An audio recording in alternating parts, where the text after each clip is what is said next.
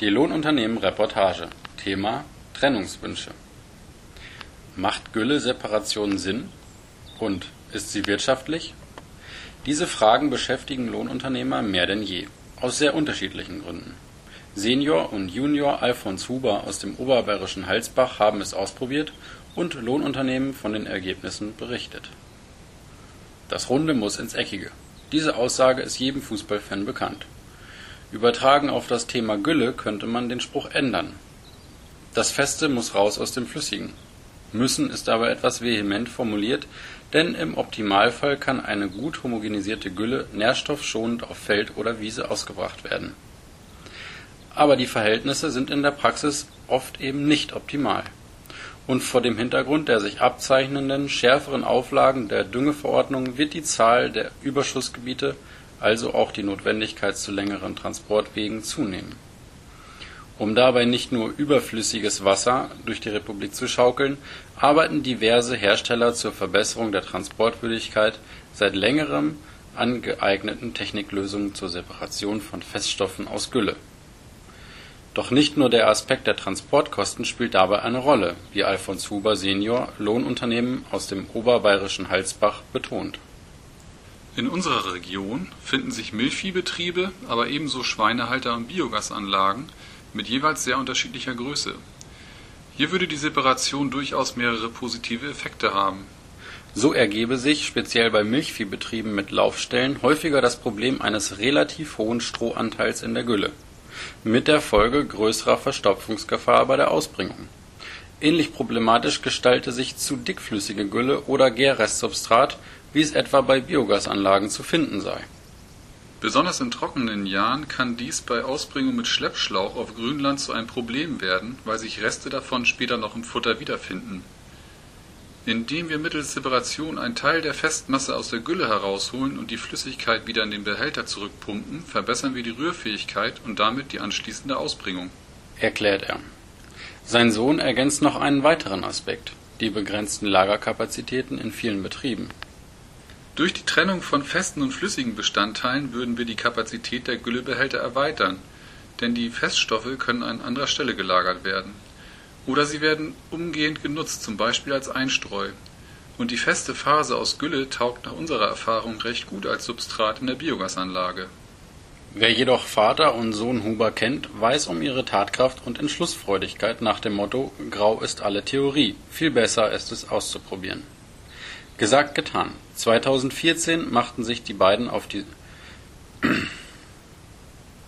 2014 machten sich beide auf die Suche nach passender Separationstechnik.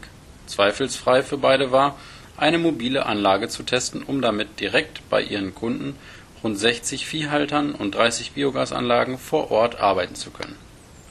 Der erste Versuch, eine kompakte Anlage auf einem Pkw-Anhänger mit Tandemachse, erwies sich umgehend als Flop die Leistung passte einfach nicht und die Technik war nicht robust genug. Außerdem ist das Risiko zu groß, dass sich die Landwirte einen Separator dieser Größe gleich selbst kaufen.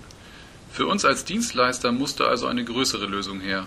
Aus verschiedenen weiteren Beispielen kristallisierte sich dann jedoch rasch eine mobile Anlage des niederländischen Herstellers Slotsmith heraus. Den Tipp dazu bekamen die Hubers von einem hessischen Kollegen da es sich erst um eine Testphase handeln sollte, entschieden sich die beiden Lohnunternehmer dazu, das Gerät nicht gleich zu kaufen, sondern erst einmal zu mieten. Schließlich fiel die Wahl auf den gezogenen Typ SMS 1 bis 4 mit drei Separatoren, wobei maximal vier möglich wären, und aufgebauten Motorenaggregat. Letzteres erlaubt die volle Leistungszufuhr unabhängig vom Traktor, berichtet Alfons Huber senior. Im Januar 2015 startete schließlich in Halsbach die auf drei Monate angelegte Testphase. Die Handhabung der Technik bezeichnen die Hubers als gut und praxistauglich. Auch die Leistung mit 40 bis 50 Kubikmeter pro Stunde sei in Ordnung, wobei hier der Zustand der Gülle schon deutlich Einfluss habe. Biogas-Restsubstrat erwies sich als die am effektivsten trennbare Masse, so die Erfahrung Einfluss auf den Stundendurchsatz habe natürlich auch der gewünschte Trockensubstanzgehalt der separierten Feststoffe, den man an der Maschine einstellen könne.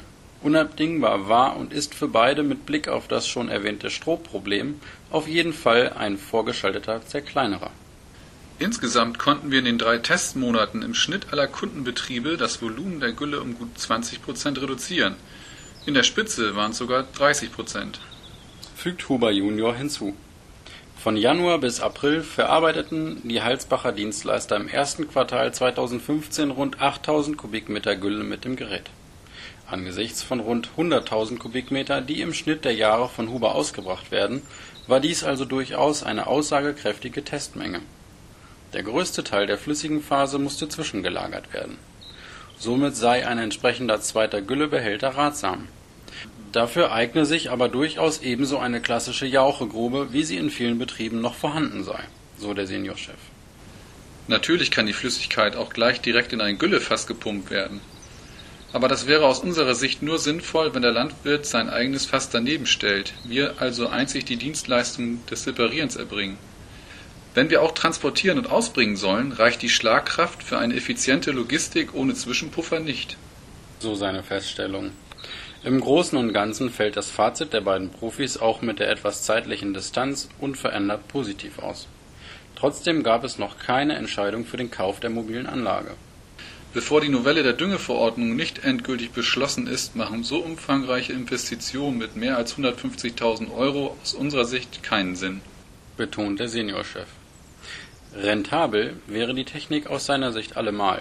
In besagter Probephase berechnete der Lohnunternehmer den Landwirten 2 Euro pro Kubikmeter Gülle für das Separieren. Eigentlich müssten es aber 2,50 Euro bis 3 Euro sein, aber zumindest derzeit ist dies in der Region nicht durchsetzbar.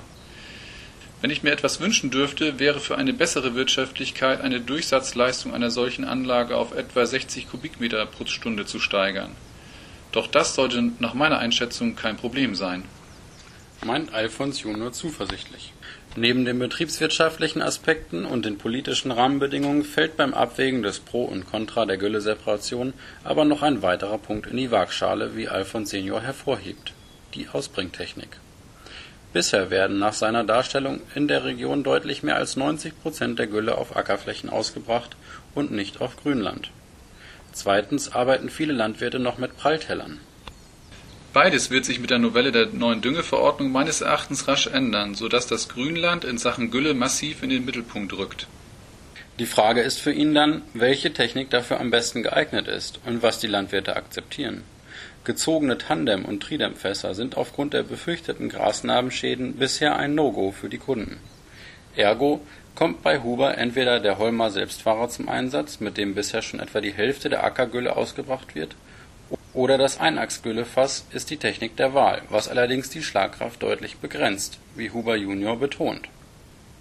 Eine Lösung sehen Vater und Sohn in einem Tandemfass mit einer Teleskopachse und 18 Kubikmeter Fass, das im kommenden Frühjahr testweise rund um Halsbach speziell auf Grünland laufen soll.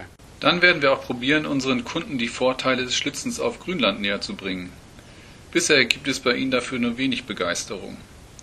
Aber wenn die Separierung startet, erübrigt sich die Sorge um verschmutztes Futter. Doch zuerst ist einmal die Politik am Zug, für klare Verhältnisse und eine verlässliche Perspektive zu sorgen. Dann werden wir investieren, die Erfahrung haben wir ja bereits. Erklärt der Seniorchef abschließend. Die Lohnunternehmen Reportage. Gelesen von Björn Lützen und Johannes Roman.